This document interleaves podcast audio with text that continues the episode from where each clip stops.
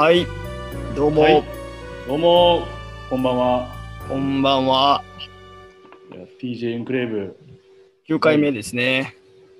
え、もう一回言ってください。え？何回目でしたっけ？9回目です。?9 回目でしたっけ？9回目。結構やってますね。いや刻んでますよ。あの今までの通算再生回数120回近くいってるんで、あじゃあ結構あの増えてもきてるし、聞いていただいてる方もいるはず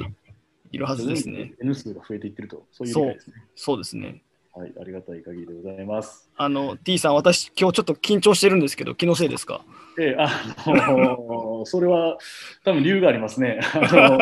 今日はですね、あのなんとですね、あのまたあのゲストをお呼びしておりますお。あと初めてですね、TJ エンクレーブで初めての女性でございます。えっとまあ、女性のね、あの経営まあ、経営者、まあ、起業家っていう形で活躍されていますえー方を、えっと、今日はお呼びしております。えー、では、宝さん、お願いいたします。宝さん、お願いします。宝さわかりましたありがとうございます。今日は。ん、いやー、初めてのあの 女性なので緊張していると、もうこういう理由ですね。いや、もう久々に心臓がバクバクしてますね、今ちょっと。あついさっきですもんね。あのそそうなんですよ。はい、遠隔でやってるんですけど、あの今、遠隔で、あの初めて遠隔で会って、ご挨拶して、もうすぐにこの流れに入ってると。そう、なんか、今日はよろしくお願いします。いや、本当です。よろしくお願いします。お願いします。えっと、そうですね、今今回のですね、あのテーマなんですけども、えっと、宝さん、すごくこう女性のね、あのキャリアとして、えっと、まあ、まあ、少しの経歴だけご紹介しますと、まあ、まず、あの、やはり会社にまず入っておられて、新卒で。はいで、そこから、あの、数年ですかね。2年間です。2年間、あの、はい人材系の会社でしたっけ？はい。にあの入られていて、はいそう。ですね。で、もう3年目から、えっと、独立というような形で、あのまあ、今、あの起業家として、えっと、活動されているということで、なんかいろんなところであの講演もなんかされているというようなことですよね。はい、でそういったあの女性のおキャリアっていうところをちょっとあのお話ししていきたいなというようなところでございます。ちょっと少しだけ自己紹介だけよろしいですか、高田さん。あ、私から。はい。ありがとうございます。えっと、そうですね。先ほどご紹介いただいた通り、大学を卒業してから一度 OL として2年間、梅田で働いてたんですね。2年間、営業職だったんです。あのこうなんだろう転職したい方のキャリアコンサルタントとして相談を乗る仕事と法人営業とっていうのをしていたんですけれども、いろんな方の人生相談を行わせていただく中で、なんだろう、新人ながらも人生の先輩に教えていただく中で、こう自分のキャリアというか、自分のキャリアってどうなんだろうっていうのをふと考えたタイミングがあって、その時にあのちょっと思い立って、自分自身のキャリアもまずは面白くして、ちょっとなんだろう、体験して学ぼうというか、うん自分が経営して自分が起業にチャレンジしたらどうなるのかっていうのを試したいなと思ったのがきっかけで、会社の先輩に話をして、会社を辞めて、企業にチャレンジしたっていうのが始まりです。なるほど。で、あのそこからあのいろんなことがあったんですけど、ラフラボ、今の会社を立ち上げて、ラフラボは起業したい女性が集まるコワーキングカフェを今運営して5年目になります。で、そこからいろんな起業家が集まってコミュニティできたことをきっかけに、先ほど紹介していただいたあのいろんなところで市町村の講演をさせていただいたりとか、あと新しい施設、大型商業施設のコミュニティスペースのコミュニティマネージャーとしてあの1年間関わらせていただいたりとか、で現在、実は今はあの神戸市西区のうん。西区役所をリノベーションするんですけど、えそこあのコミュニティマネージャーとして町の人たちの意見を集めるっていうお仕事を今させていただいてます。あ、すごい。いおやなんかすごいですね。あの若くして行動してやっぱ行動力が全然違うなっていうね。歩いやいや、感じがもうはい、体当たり形式です。はい。実はあのあの T はですあの T があの今日ですねあのあの高田さんとあの実は昔からえっとまあ知り合いという形でえっとはい今日お呼びさせていただいたんですけど、結構ね、あのまあ、以前からその体当たりのところもあの見てますので、感慨深いなというような形は あるんですけれども、昔から。まあ、あのそういう意味ではね、あのちょっとお伺いしたいところっていうのが、あのはい。やっぱりこのラフラボの立ち上げまでの経緯なんですけど、えっと、まあ、おそらくこれ話をするとめちゃめちゃ長くなると思うんで、ちょっと若干こう、はしょりながらで結構なんですけど、うんもうけ経緯だけちょっと少しお話しいただいてもいいですか？そうです。まあ、あの先ほど言っていただいたんですけど、まあ、自分で、はい。あのキャリア相談をする中で、まあうん。自分自身にまず向き合ったというところから始まってると思うんですけど、うん。なんかそこからこうラフラボっていうものを立ち上げる、そういうコミュニティを立ち上げるっていうところですよね。うん。もともとは貸し貸しオフィスなんでしたっけ？いえ、起業したい人たちが集まるカフェとしてスタートしたので、あの一言で言うとあの私が欲しいってあったらいいなって思ったものを作ったんですうね。ん。で会社を辞めてうん。私の自分のキャリアを面白くしよう。カフェを作ろう。どんなカフェを作ろう。うん丼屋さんを出したい女性が働いた女性がふっと疲れた時にすき家とかによく行く行ってたんですけど 女性でも入れるすき家とか丼屋さん出したいカフェを出したいって思ったらやり方が分からなかったんですよ起業の仕方が。でなんかなかこう一歩踏み出せない自分がいて、うん1年半ぐらいいろんなビジネスマンにいろんなあなんだろうこんなビジネスあるよこんな風にやるよいろんなアドバイスをいただきながらも迷い続けてる自分がいた。うん。でその時にいや私のようにふと迷ってる女性っているんじゃないかって起業したいチャレンジしたいけど、うんそのためにはオフィスビルの中に癒されるカフェを作ってそういう人たちが素直に夢を語れる場所を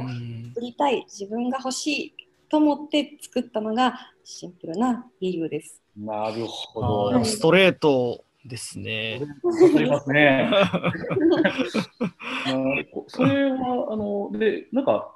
まあ、僕はね、よく分かってはいるんですけど、あの、そこの、えっと、立ち上げる上で、なんか、クラウドファンディングを使ったりとか、要は資金集めとかって、あはい、それをされたっていうふうにちょっうんとお伺いはしてるんですけど、はい、そうなんです。その当時はあんまりクラウドファンディングっていうのが認知度もなかったので、その単語を言うだけで何それっていう方が周りほとんどやったんですけど、あのーえっ、と、そうですね。どうやってやったらいいんやろうと思って、一生懸命、まずは立ち上げるために100万円貯めようと営業したりとか、あのいろんな経営者に話を聞いたりとか、こう動き回っている時に、うんクラウドファンディングのことをよく知ってる板越ジョージさんという方に出会ったんですね。アメリカの時にあの9.11で日本人が集まるスペースを作ったというその方にクラウドファンディングという方法を教えていただいて、でこれはそのお金集めだけじゃなくて、自分がやりたいことを語って、応援してくれる人を増やしていくものだから、宝ちゃんに合ってると思うよって教えていただいて、なるほど。って思って。で、その時にラハラをやるぞっていう時に、私はこのクラウドファンディングだって、この方法がぴったりだと思って、皆さんに今から始めるよっていう PR を含めてネットに書いたんです。うん。うん。今からカフェやりますって。うんうん皆さん応援してくださいって、お金もないですっていうのを発信して、で、えその時に100人以上の方に、うんこのご支援していただいて、えっと、100万円ぐらいお金が集まって、初めのスタート、初めの一歩をあの来ました。あ、すごい、すごいですね。どうですか、ジェイさん。いや、もう、あのね、ジェイさんがお伺いしたいこと。を。いやいや、もういいっぱいあるんですけど、ややっぱり、あれですよね、その、まあ、い今の、あの、まあ、宝さんがすごく、あの、むえっ、と、過去からもしかしたら直面というか、ずっと対峙されてきたのかもしれないんですけど、やっぱりこう、女性だから、えーちょっと直面してしまうような苦労とかって、うんやっぱり、あの、宝さんの目で見てありましたか、うん、ありました。ありました。うんえっどどういったものが、はい。ななんかまずその不動産屋さんとか行ったら、うんあのなんだろう遊びに来たんみたいな感じの目で見られるっていううん。か。私は本気で物件を探してるのになんか誰かの代わりに来たんかなとか、うんアルバイトですかとかそのなんだろうな相手にされないうんうん。で本気度が伝わったとしてもやっぱりなんかちょっとこう、うん、向こうが強気でうん。家賃を上に うん上げられてたりとか。っていう、なんだろう、私はそういうのってこう、なんかなんとなく感覚で感じちゃってて、うんうんうん実際にその現場に行って、ここってやってたですかとか聞いて、うん。うん。なんかしちゃうタイプなんですけど、うん。なんだろう、そういうのがあったりとか、あとは、でもそういうのかな。周りにその時女性社長さんとか女性起業家うんうんが、周りに同じ女性でバリバリやってはる方のロールモデルって少なかったので、うん。女性としてやっぱり経営者とか起業家って男性が8割9割だから、うんうんうん。どういうふうに接したらいいかとかこうコミュニケーションを取ったらいいかっていうのがわからない、うやっぱりん女性って感覚的なので男性って数字論理派なのうんで、うん。コミュニケーションもなんとなくこうついていけないというか難しうんいのがあって苦労しました。なるほど。なんかその、まあそういう苦労もされてきて、で、えっと、えー立ち上げられてもう5年でしたっけ？はい、もう5年目です。ですよね。まあ、あの、その、立ち上げた当初と、まあ、今と比べて、その、やっぱりその、ごご自身が成長されたなっていう実感をすることもあると思うんですけど、なんかその5年前の自分と今の自分を比べて、あ、もうここ私必要になったわ、みたいなところってなんかありますか？ああ、そうですね。いやーもういついつも今でももうなんだろう 壁にぶち当たってばっかりなんで何やろううんなんか次から次から違う試練が来るかうら、ん。なんかここ成長したなっていうよりかはずっと山登ってる感覚なんですよね。ああ、なるほど。うん、ほんま経営者ってずっとずっとち成長しないといけないから、うん世の中の経営者すごいなって今思ってる時なんですけど、例えば、今、じゃあ今なんかぶち当たってるというか、なんか最近これが大変だとかみたいな、そういうことって？あー最近は大きく2つあって1個がコロナで世の中の状況が変わってリアル店舗やったのでリアル店舗を解約して縮小して違うビジネスモデルにしようって変更した。っていうのが1個大変やったのともう1つが正社員でこう従業員の方とか雇雇わせてもらったりとかアルバイトの方56人いたんですけどそれに伴って人なるほうんみんなが独立するとかっていうのも経験して寂しいなってこれまで一緒にやってたのにあー寂しいなっていうのを経験したりとかど。はしました。はい、すごい今のお話とかって、多分そうやって経営者の方で、えっと、初めに経験されるので、一番大きいことかなと思ったりしまして、やっぱりこの HR 部分、あの仲間っていうところなんですけど、えっと、でそれは一回こう入ってきて従業員として雇ったんですけど、で彼らも一回またみんないなくなったとかってそういうことですか？あまた人とか。少しずつこうみんな卒業していくうんやりたいこと見つけましたとか違うことをやったりとか、うん。まあ、会社の状況そのラフラボの状況が変わると人ももちろん変わるし人が循環するから成長していってるって思うんですけどうん。正社員の子はあの正社員だったので1年半かな。約2年間ずーっと一緒に頑張ってくれたけど、今回このタイミングで独立しますって言ってうん私も全然分かってたので応援するよっていう感じで応援してるんですけど、うん。うん。まあどまあ、どちらかというとポジティブなあそうですね。感じではあるということはい。ですね。だから、うん。あの会社の母体として、なんかこの5年間続いてきてるんですけど、要はすごくこうスケールさせるだとか、うん。なんか規模を拡大させるだとか、うん。いうところまでは、まだ今の現状では、あの課題感が残ってるっていう、そういうイメージなんですかね。うん、本当そうですね。あーでそもそも拡大させようとしてるというか、例えばその売り上げを上げる、利益を上げるとか、うんっていうようなところは、やっぱりまだまだ目指してるっていう、上を目指してるっていう、そういう理解。うん、そうですね。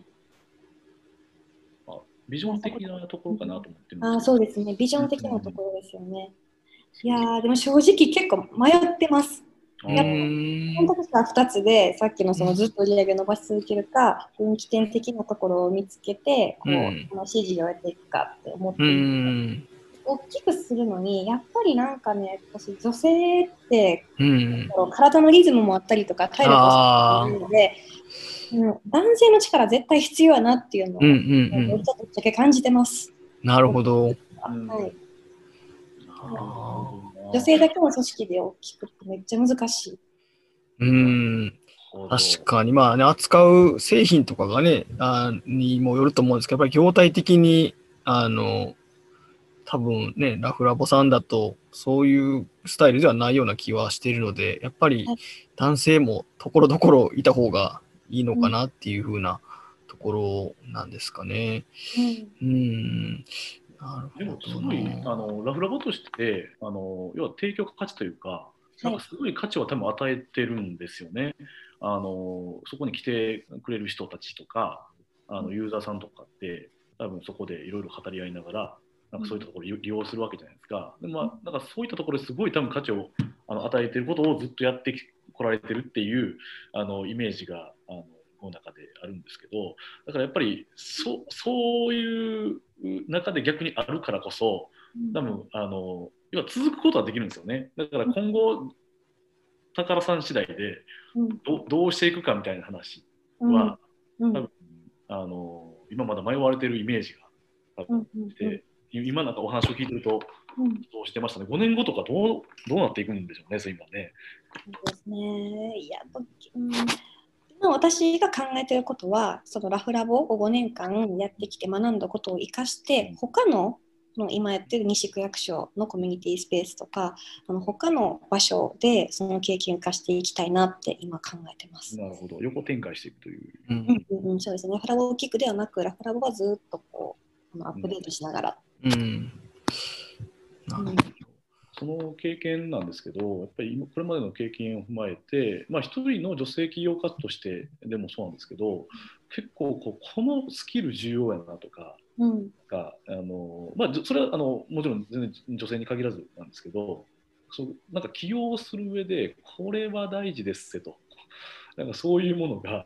あればちょっと教えてほしいなと思うんですけど、なんかうん。あったりしますか、ですけど、多分やっぱ起業するのに必要なことは、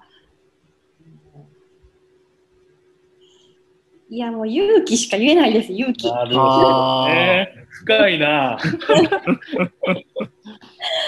うん、いつだって止めてるのは自分っていうか、ああ。うん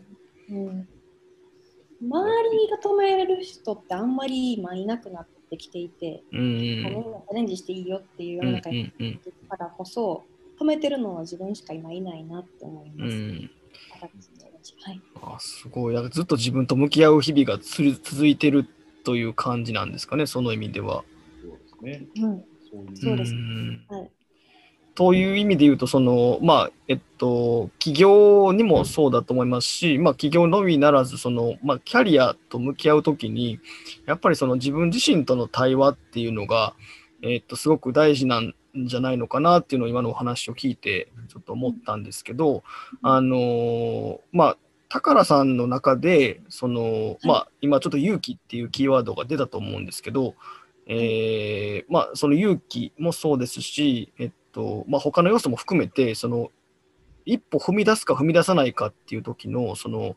まあ、なんとなくの判断基準というか、そういったものって何かあるんでしょうか？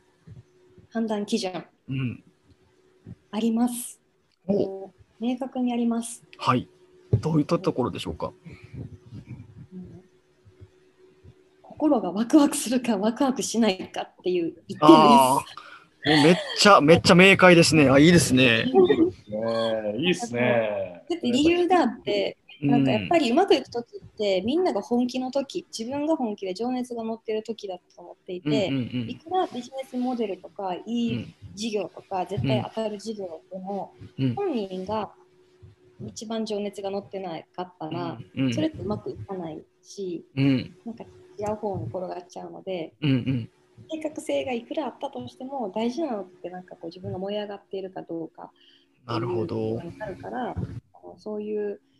のが大事だなと思っていて、うんでやっぱ女性の場合はその男性で一歩踏み出すっていうその一歩のハードルをどんどんどんどん下げて本当に小さく一歩っていうところからコツコツコツコツこうんう改善していって進めていくってういう方んが向いてるかなと思います。なるほど。うん。いやーもう今の一言は刺さりましたね。もう、それでしかないですよね。なんか結構こう、エンクレーブの中でもね、あの、うん。ますよね、もう行動とか、動そくか動かないかみたいな話で、そこじゃあ動くためにはどうしたらいいかとか、なんかいろいろね、なんかあの、もう逡巡してたんですけど、いはい。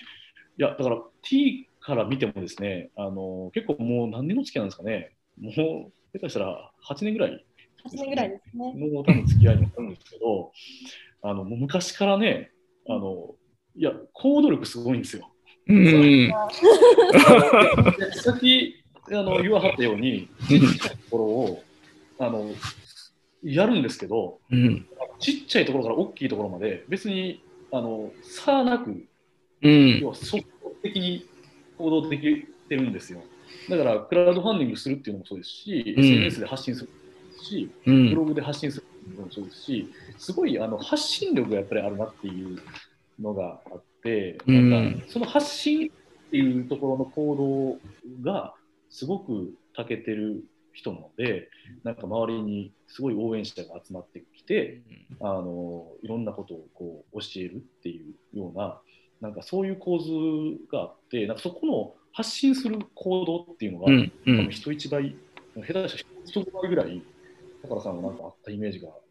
あるんですよね。めっちゃ嬉しい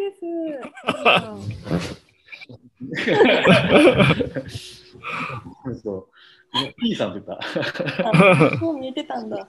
そこがね、あのそその辺が、やっぱりワワクワクっていうところの基準で、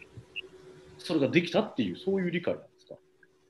うん、そうですね。もう本当に SNS も例えば文章で気持ちが乗らないときは発信しないので、うみん。んなみんな聞いてみんな聞いてそれってやっぱ伝わっちゃうから相手になさそうやなっていうのが、な私ちょうどこれ直近2週間 SNS やってないんですよ。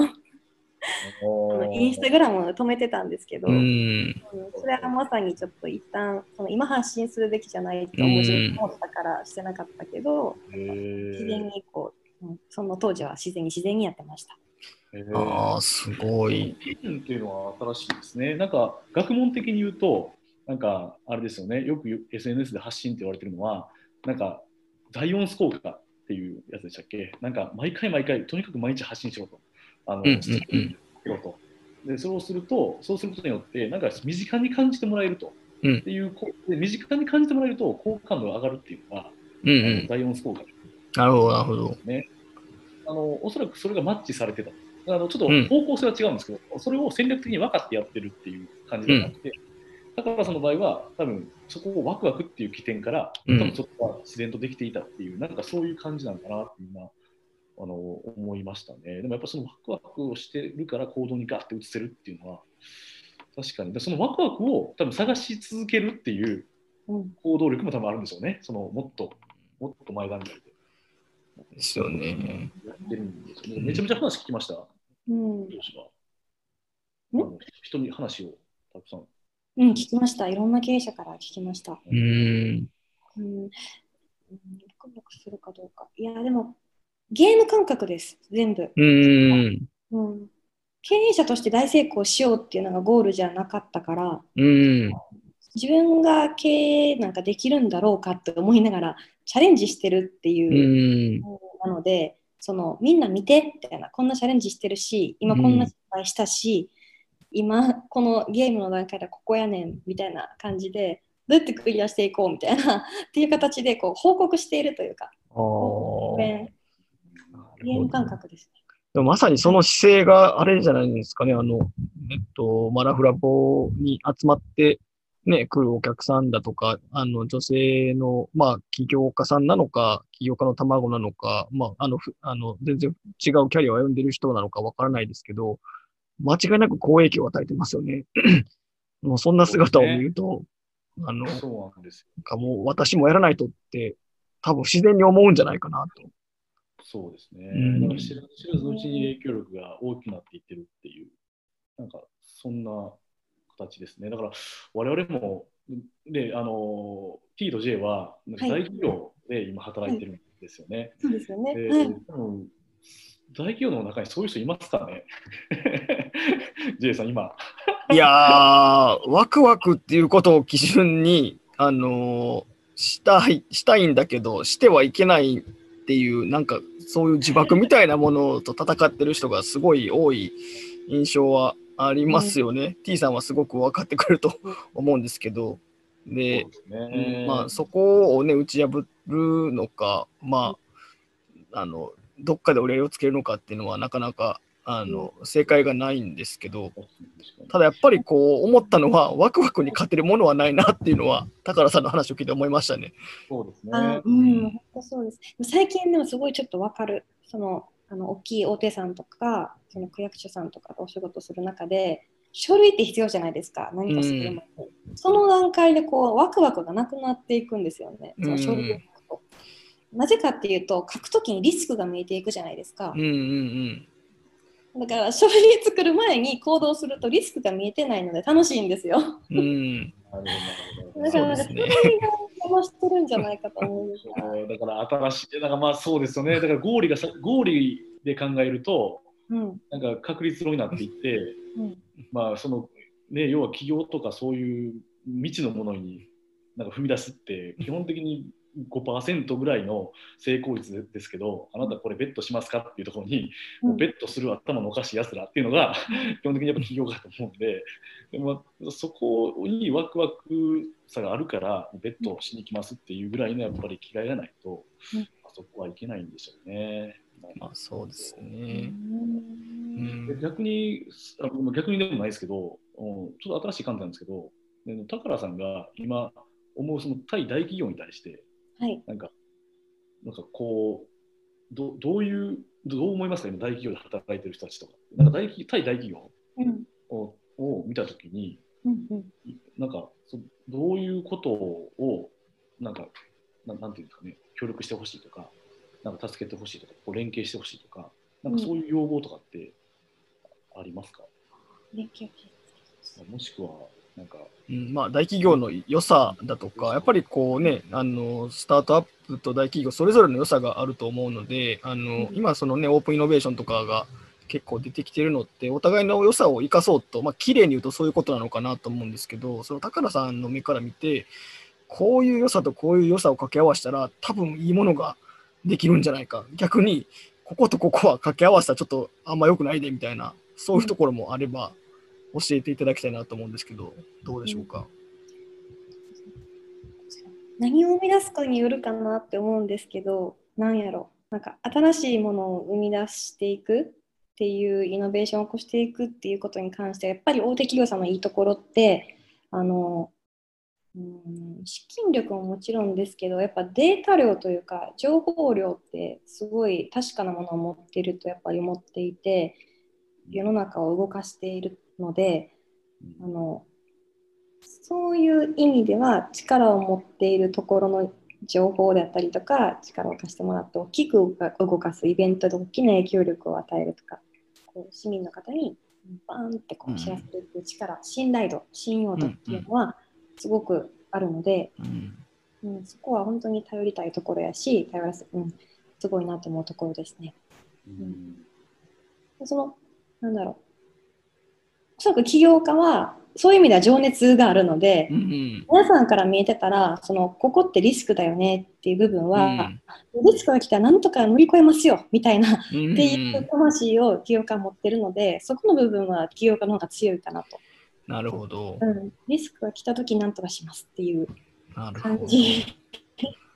感じしますねなんかうまいこと言えてるかいやいやいやいや。伝わってはいますよ。すごいもうね、うん。そこを上手にね、お互い使い合えれば、本当一番いいんでしょうけどね、まあなかなかそんな綺麗にいかないのが、まあ、リアリティではあるんですけど。うん。いやそうですよね。難しいなって思うな、なんかわかります。わかりますって言って今。いやなんかこの収録関係なく話し出しそうになっちゃう。いやいやいや。全然いいと思う。いや、まあ、ととはいえね、あの結構時間も時間かなと思思いますので、そうですね。あっという間でしたね、本当うに。ん、いや、やっぱりね、話し出すと、あと1時間ぐらい普通に喋りたいなって思ってきてしまいますけど。また、これはブリッツうん飲みながらっていう形ですかね。そうですね。そうですね。なんか、そうですね。なんかね、最後せっかくなんで、そのね、あの女性の、まあ、起業を目指している方含めて、まあ、あの働く女性に、宝さんの目線で何かメッセージというか、せっかくなんで、一言いただければと思うんですが。はい。そうですね。えー女性の意見って絶対これから必要だし求められていると思うからあの女性が見えている目線でのこういうものがあったらいいんじゃないっていうものをこれからもっともっと世の中に出していきたい。ですけれども、決して絶対一人でやろうと思わずに男性でもいいし女性でもいいし仲間を見つけてみんなでやるっていうのをすればうまくいくからあのみんなで一緒に頑張りたいと思っています。はい、こんな感じです。ありがとうございますあり。がとうございます。はい、すごいいい締まり方になりました。いや学びもしっかりと多かったので、すごい、はい。はい、ぜひですね、あの遊びに来ていただけたらなというふうに。そうですね。あの、はい T と J もワクワクしながらちゃんと仕事をできるように、できるように。できるように。そうですね。ワクワクだと。もう、それが一番のね、インパクトですね、やっぱり。はい。はい、今日は本当にあの素晴らしい時間をありがとうございました。ありがとうございました。はい、ありがとうございました。はいありがとうございます。